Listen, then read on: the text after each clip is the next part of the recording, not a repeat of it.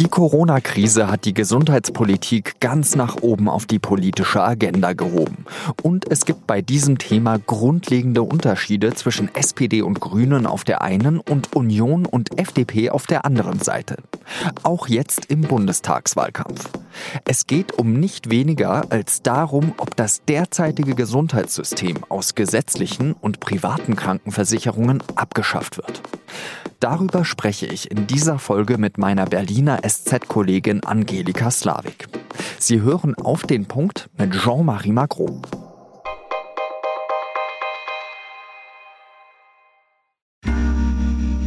Werbung Investiert ihr bereits in Aktien, ETFs, Immobilien und Co? Super, dann könnt ihr jetzt euer Portfolio noch weiter diversifizieren mit der Private Finance Police der Allianz. Hier zahlt ihr einmalig einen Betrag ab 10.000 Euro ein und habt damit die Chance, in alternative Anlageklassen zu investieren, zu denen Privatinvestoren normalerweise keinen Zugang haben. Kommt für euch in Frage?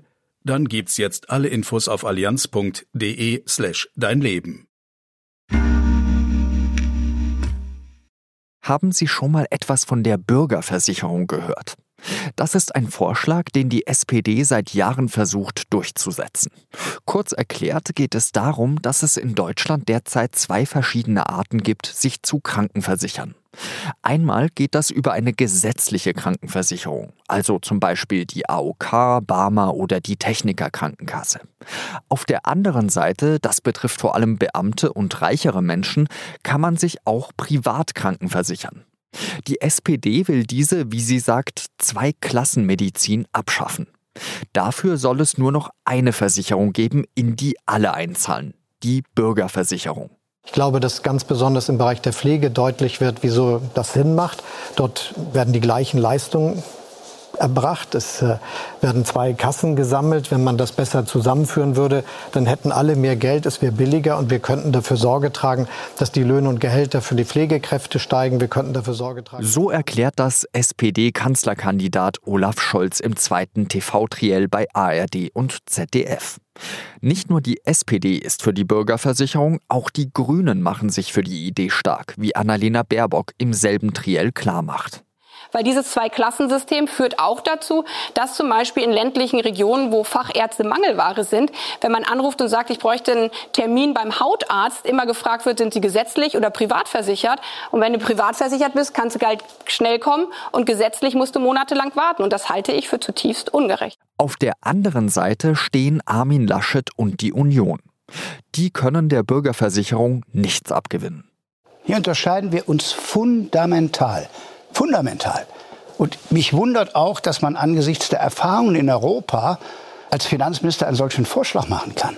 Laschet ist davon überzeugt, dass reiche Menschen auch in einem einheitlichen System immer einen Weg finden werden, bevorzugt behandelt zu werden. Das sehe man auch in skandinavischen Ländern wie Dänemark. Und deshalb ist unser Gesundheitssystem gut. Es ist ein starkes Gesundheitssystem und dies in Frage zu stellen mit solchen Einheitsmodellen halte ich für Das ist das Plädoyer von Armin Laschet. Was die Parteien in der Gesundheitspolitik unterscheidet, darüber habe ich mit Angelika Slavik gesprochen. Sie schreibt für die SZ in Berlin über dieses Thema. Angelika, wie sehr hat denn die Corona-Krise eigentlich die Gesundheitspolitik in Deutschland auf den Kopf gestellt? Ich würde sagen, sie hat vor allem den äh, Fokus auf die Gesundheitspolitik gelegt in einem Ausmaß, das es äh, vorher noch nicht gegeben hat. Ähm, ob sie die Gesundheitspolitik äh, wirklich verändert hat, nachhaltig, das würde ich jetzt äh, mal sozusagen in Zweifel stellen. Was man sagen kann, ist, dass über Gesundheitspolitik so viel geredet wird äh, wie noch nie zuvor, dass über Pflegenotstand vor allem so viel geredet wird äh, wie nie zuvor. Ähm, das heißt aber jetzt noch nicht, dass auch wirklich was passiert, um, um diese Themen zu verbessern. Was würdest du sagen, sind denn die drei Hauptmissstände, die die Corona-Krise offengelegt hat im Gesundheitsbereich? Zum einen sicher äh, die äh, katastrophale äh, Lage in Sachen Digitalisierung diese Geschichte davon, dass äh, Gesundheitsämter in Deutschland nur per Fax zu erreichen sind, äh, die ist ja äh, leider kein Scherz, sondern es ist tatsächlich so, dass da viel, viel im Argen lag, dass die äh, Software nicht funktioniert hat, äh, dass äh, sozusagen technisch wieder weit, weit hinter dem internationalen Standard sind. Ähm, ich glaube, das ist der wichtigste Punkt. Der zweite große Missstand war sicher diese dramatische Überlastung der Pflegekräfte, die es schon vorher gab, aber die natürlich in, der, in dieser Pandemie nochmal ganz verstärkt in den Fokus gerückt ist. Und der dritte Punkt ist sicher auch die, die Unterfinanzierung, die es an, an vielen Punkten im Gesundheitssystem gibt. Also man muss schon sagen, äh, das deutsche Gesundheitssystem hat eine ganze Menge Baustellen und äh, die nächste Regierung, wie auch immer sie zusammengesetzt äh, sein wird, hat da ähm, viel zu tun. Zu welchen Schlüssen, zu welchen verschiedenen Schlüssen kommen denn da die Parteien im Deutschen Bundestag, wenn es eben darum geht, diese Fehler oder diese ähm, Mangelerscheinungen im Gesundheitswesen, die du gerade aufgezählt hast, zu beseitigen? Ähm, die Schlüsse sind in Bezug auf die Pandemie gar nicht so unterschiedlich. Äh, was ein großes Thema ist bei fast allen Parteien, ist, es, äh, ist der Punkt Digitalisierung. Äh, die Union äh, geht sogar bis hin zu Robotik. Das heißt, man hofft sozusagen, die Pflegekräfte ähm, zu entlasten, indem man mehr digitalisiert ähm, und äh, Bürokratie abbaut. Ähm, das ist sozusagen der Schluss, zu dem man gekommen ist. Dann gibt es äh, eine, wie ich finde, sehr schöne Formulierung, die SPD und Union in ihrem Wahlprogramm sogar in gleich äh, beide verwendet haben, ähm, nämlich Deutschland müsse wieder die Apotheke der Welt werden.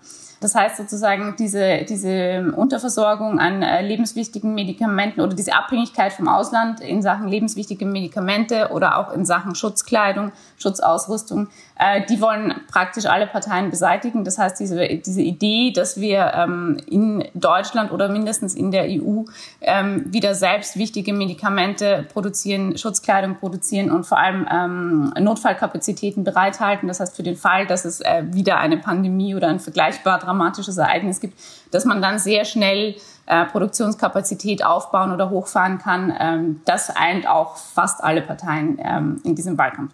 Also es geht in gewisser Weise eben auch um Gesundheitssouveränität. Ja, absolut. Also diese Abhängigkeit äh, zum Beispiel von China, die ähm, ist jetzt natürlich wahnsinnig stark aufgefallen und die ähm, finden jetzt nicht mehr, findet man jetzt nicht mehr so gut wie, wie, äh, wie früher.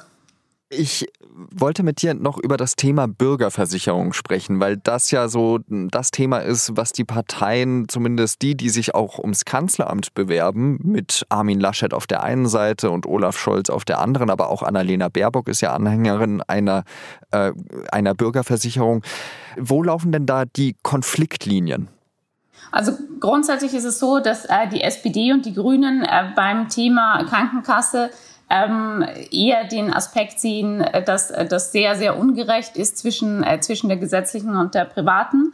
Ähm, die Union, auch die FDP, ähm, äh, wollen an dem, an dem Modell mit einer gesetzlichen und einer privaten ähm, Kasse festhalten.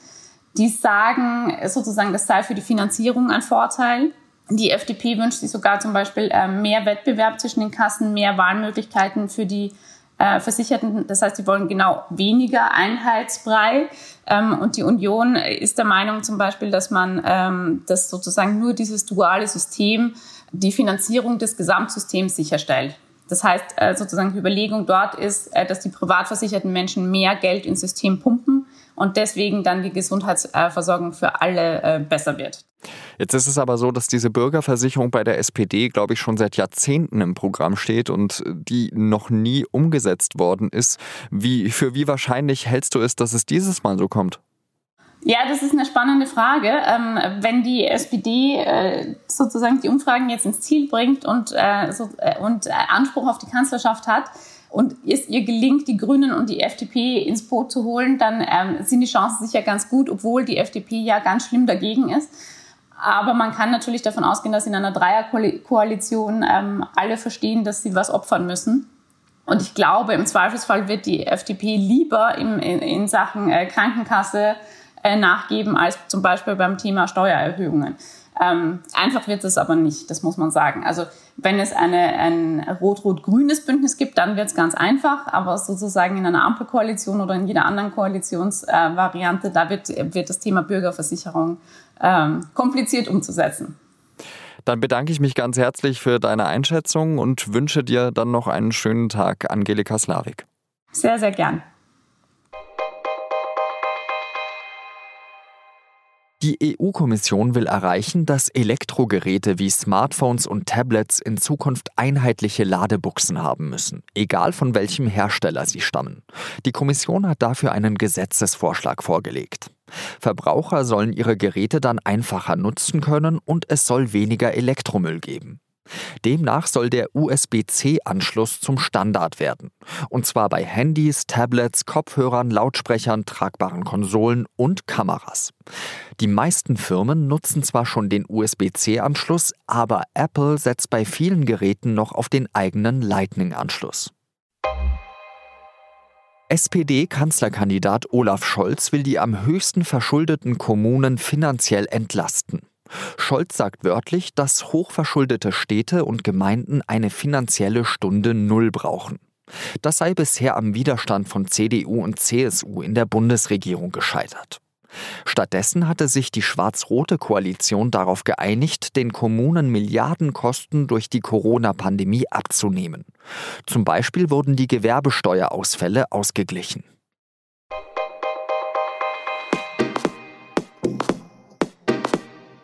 Monika Stab hat den ersten FFC Frankfurt zum erfolgreichsten deutschen Club im Frauenfußball gemacht. Jetzt baut sie in Saudi-Arabien das erste Frauennationalteam auf. Meine Kollegin Anna Dreher, die Sie vielleicht aus unserem SZ-Podcast und nun zum Sport kennen, hat mit Stab ein Interview geführt. Ein Gespräch über Vorurteile, Widerstände und die Kraft des Sports, das Sie in der SZ am Freitag lesen können. Redaktionsschluss für Auf den Punkt war 16 Uhr. Danke fürs Zuhören. Bis morgen. Salü.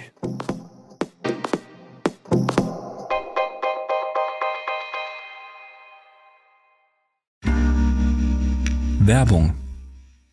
Investiert ihr bereits in Aktien, ETFs, Immobilien und Co? Super. Dann könnt ihr jetzt euer Portfolio noch weiter diversifizieren. Mit der Private Finance Police der Allianz. Hier zahlt ihr einmalig einen Betrag ab 10.000 Euro ein und habt damit die Chance, in alternative Anlageklassen zu investieren, zu denen Privatinvestoren normalerweise keinen Zugang haben. Kommt für euch in Frage? Dann gibt's jetzt alle Infos auf allianz.de slash dein Leben.